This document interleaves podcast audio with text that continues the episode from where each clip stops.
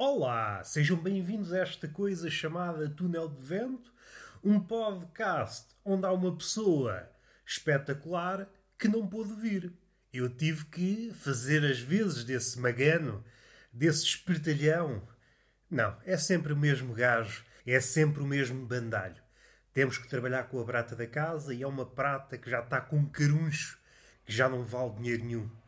Há larápios que podiam entrar pelo podcast adentro com intenções de roubar a prata da casa e ficariam tristes. Ah, então este gajo não vale nada. E eu, ao ser confrontado com tais declarações, diria: Tu não podes fazer bullying ao larápio. Uma coisa é roubares a minha casinha, o meu podcast. Outra coisa é fazer bullying, meu palhaço. E é este tipo de afirmações, este tipo de diálogos, que dá aso às caramuças. E eu tenho alguma coisa contra as caramuças? Não tenho. Às vezes está frio, não queremos ligar o aquecedor, porque uma pessoa, das duas uma, ou não tem dinheiro, ou quer ajudar o ambiente, temos postura ecológica. Quem usa a escaramuça para se aquecer pode ser olhado pelos outros. Este gajo é violento. Não, amigos. Não é violento. É amigo do ambiente. Está a abdicar do conforto que é aquecer-se pelo aquecedor e opta por um caminho mais amigo do ambiente. Socos e pontapés. Aquece que é uma maravilha. É evidente, não há bela senso não, e a escaramuça pode dar origem a narizes partidos, bochechas amachucadas. Se queremos ajudar o ambiente, também temos que dar a nossa cota. Temos que saber lidar com as lesões que possam daí advir. Vamos respirar fundo. Eu hoje, como é hábito, estou deitado. É a minha pose, é a minha pose meditativa. Há pessoas que vão pessoas, quando eu digo pessoas, estou a pensar em filósofos, estou a pensar, eh, sei lá, em tanta pessoa que não estou a pensar em ninguém. Um gajo está a pensar em tanta merda que não está a pensar em nada. Todas essas coisas que estamos a pensar colidem e vamos a ver o que é que aconteceu. Se abrisse a cabeça, íamos ver um desastre das ideias. E nós, como bons portugueses que somos, ficávamos a observar. Epá, então deu-se aqui um sinistro. As ideias colapsaram, encavalitaram-se umas nas outras. E nós, sem poder dizer seja o que for, as ideias estavam encarceradas. E tinha que surgir uma equipa de bombeiros, bombeiros filósofos, para desencarcerar as ideias. E isto tudo é evidente, eu não estou aqui a ser ingênuo, sei que é estúpido. Nós temos que assumir a nossa estupidez. Mas dando um passo atrás, eu estou aqui deitado, como das outras vezes, é a minha pós meditativa, há quem vá para o campo, há quem medite quando está na sanita. Embora, embora isto aqui talvez não tenha sido referido com a premência que é merecida, muitas pessoas, eu sei, eu sei que é uma tradição que se vem instalando nos últimos anos, que é ir para a casa de banho com o telemóvel.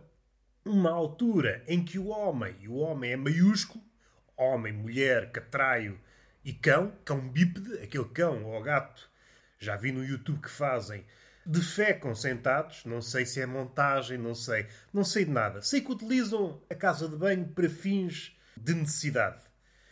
E essa altura era usado para meditar. A nossa vida estava atafolhada de tarefas, nós somos bombardeados com solicitações e era uma altura que usávamos em que aliviávamos, em que esvaziávamos a mente e outras coisas, mas isso não é importante referir.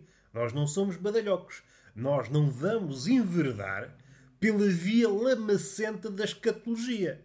Vocês querem ouvir cocó e xixi, não é de mim que vão ouvir anedotas de cocó e xixi. Aqui há um certo nível abaixo do qual eu não vou. A não ser em certos dias. Também não vou ser eu a estigmatizar o cocó. O cocó merece respeito, mas o respeito não é sinónimo de holofote. Não vamos pôr os holofotes todos a incidir sobre o cocó. Até porque isso tem efeitos práticos. Está bem? O efeito prático é que eu às vezes penso nestas coisas. Se eu devia verbalizar, se calhar não. O cocó de dia atrai moscas. E de noite, será que atrai? A mosca tem um olho espetacular. Mas será que, em termos de olfacto, ela é assim tão perspicaz. Eu não sei nada acerca do olfato das moscas. E isto leva-me a pensar, não sei se bem, não sei se mal, que o cocó, à noite, é um bocadinho invisível para as moscas. Eu não sei como é que é o horário de trabalho das moscas. Sei que dia, em evento cocó, as moscas estão lá a azucrinar a poia. Andam ali todas contentes, é como se fosse o parque de diversão do Moscardo. Tudo bem. À noite, não sei como é que a coisa se processa. Não sei se a mosca tem um horário de trabalho entra de manhã, sai à tarde e depois à noite é para se divertir, não quer saber do cocó para nada, é só copos e fudanga, que às vezes também é assim. A mosca, quando está a alturas de fudanga, é uma debuchada, é fornicar em cima das mesas da pastelaria, como aconteceu há meses. Aconteceu há meses, não, está sempre a acontecer quando é caso disso. A vê-lo a ler um livro de poesia, não sei se era Homero, mas era assim um poeta assim daqueles garudos, poetas intemporais. E as moscas acharam o sítio ideal. Vamos fornicar em cima de uns versos de um poeta imortal. Só para ver como é que eu desprezo esta merda. Isto para mim é merda, diz a mosca. Vou fornicar aqui em cima destes versos. O poeta está a falar do Ulisses. Vamos fornicar aqui em cima. Isto dá-me tesão. Dá-me tesão fornicar em cima de obras imortais. Tem que haver um certo respeito. Não sei como é que as moscas se relacionam com a merda à noite. Das duas, uma. Ou acontece isso, tem um horário fixo, ou então, devido ao facto, não sei como é que o olho da mosca funciona à noite, se tem visão noturna, se anda bem, caso não seja grande espingarda, o olho da mosca para passear à noite, a relação entre merda e mosca fica cortada. E eu posso solucionar isto. Se eu tivesse meios, era isso que eu fazia: gastar dinheiro em holofotes e focar o holofote na merda. E as moscas ficavam todas contentes. Obrigado, Roberto. Obrigado por assinalares esse monte de merda. E quem é que era o monte de merda? Era eu. Fim de história. Vamos dar um passo atrás, um passo gigante. Eu encontro mais uma vez deitado na cama com um acrescento. Tenho uma mantinha em cima. Eu, de facto, sou uma velhinha. É isso que eu sou. Bem-vindos ao podcast da velhinha. Há dias o meu netinho disse-lhe: Não vás, não vás lá para fora brincar, está calor, o sol faz-te mal aos cornos. Mas o meu neto não ouviu, não ouviu, cabrão não me presta atenção. E saiu, e assim que saiu, tropeça no degrau, escavaca-me a cabeça. Começa-me a sangrar da cabeça. E eu, oh meu amigo, o que é que eu te disse? Primeiro que tudo, antes de chamar a ambulância, leva já três chapadas no rabo, que é para ver como é que as coisas se processam.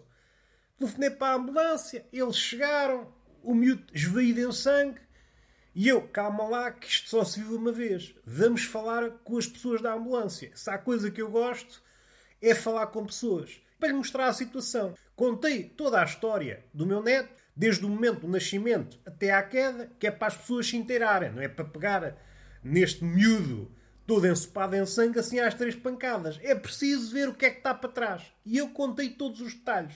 O miúdo ia morrendo, mas a história ficou bem contada. E então prosseguimos até ao hospital.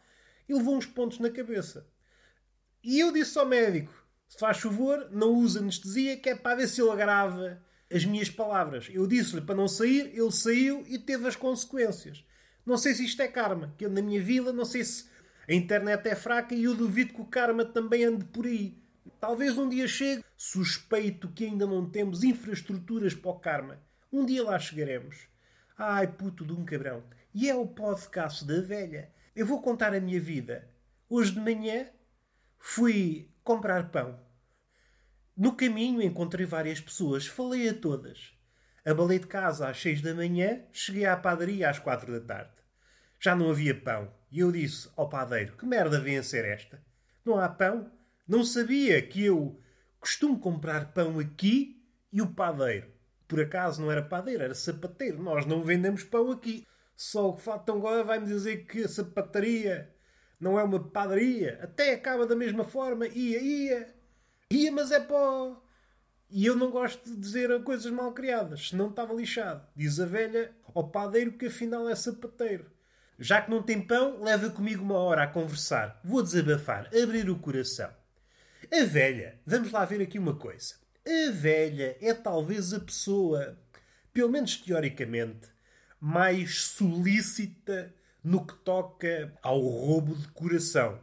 Se pensarmos no tráfico de órgãos humanos, a velha oferece: está aqui o meu coração, podes levar, ofereço. Eu abro o peito e levas o coração. Mas antes disso, tens que levar com uma conversa de 5 horas. Isto é teoricamente porque, em princípio, o coração da velha já não tem grande valor no mercado. Nunca vi ninguém a precisar de um coração a pensar o que eu preciso mesmo é de um coração de uma velha. Caso contrário, uma pessoa é alvo do transplante, supondo que são compatíveis. Compatíveis, que isto é o hardware, põe o coração e a pessoa cresce logo um buço e começa logo a falar de assuntos. Como se antes não falássemos de assuntos, mas a velha é aquela meticulosa, é aquele ser meticuloso.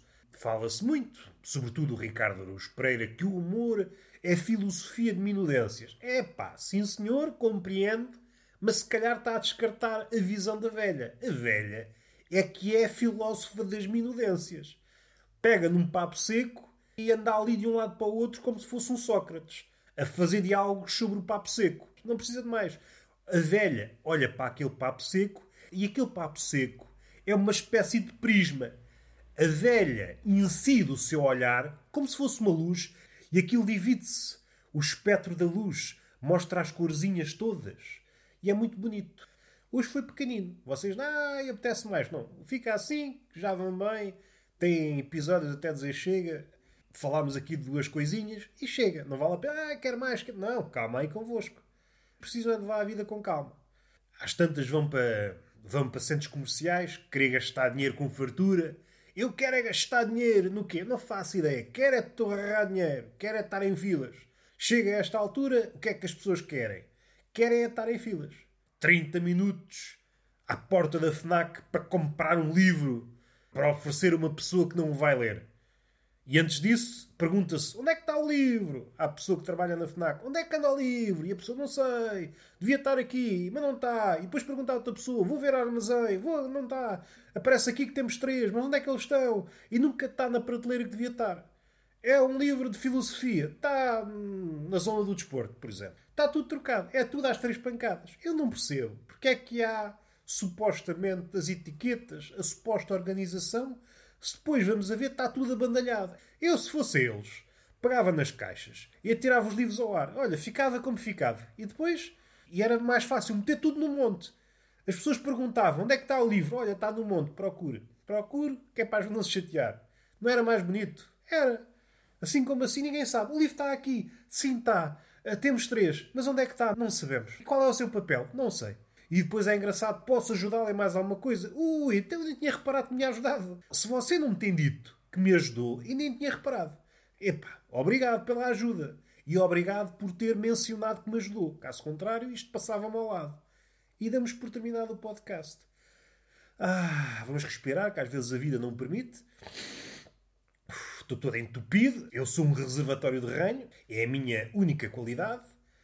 Está feito beijinho nessa boca, essa boca carnuda, sempre à espera de beijos, como se fosse uma mulher num filme romântico, está sempre ali a ver se o beijinho cai.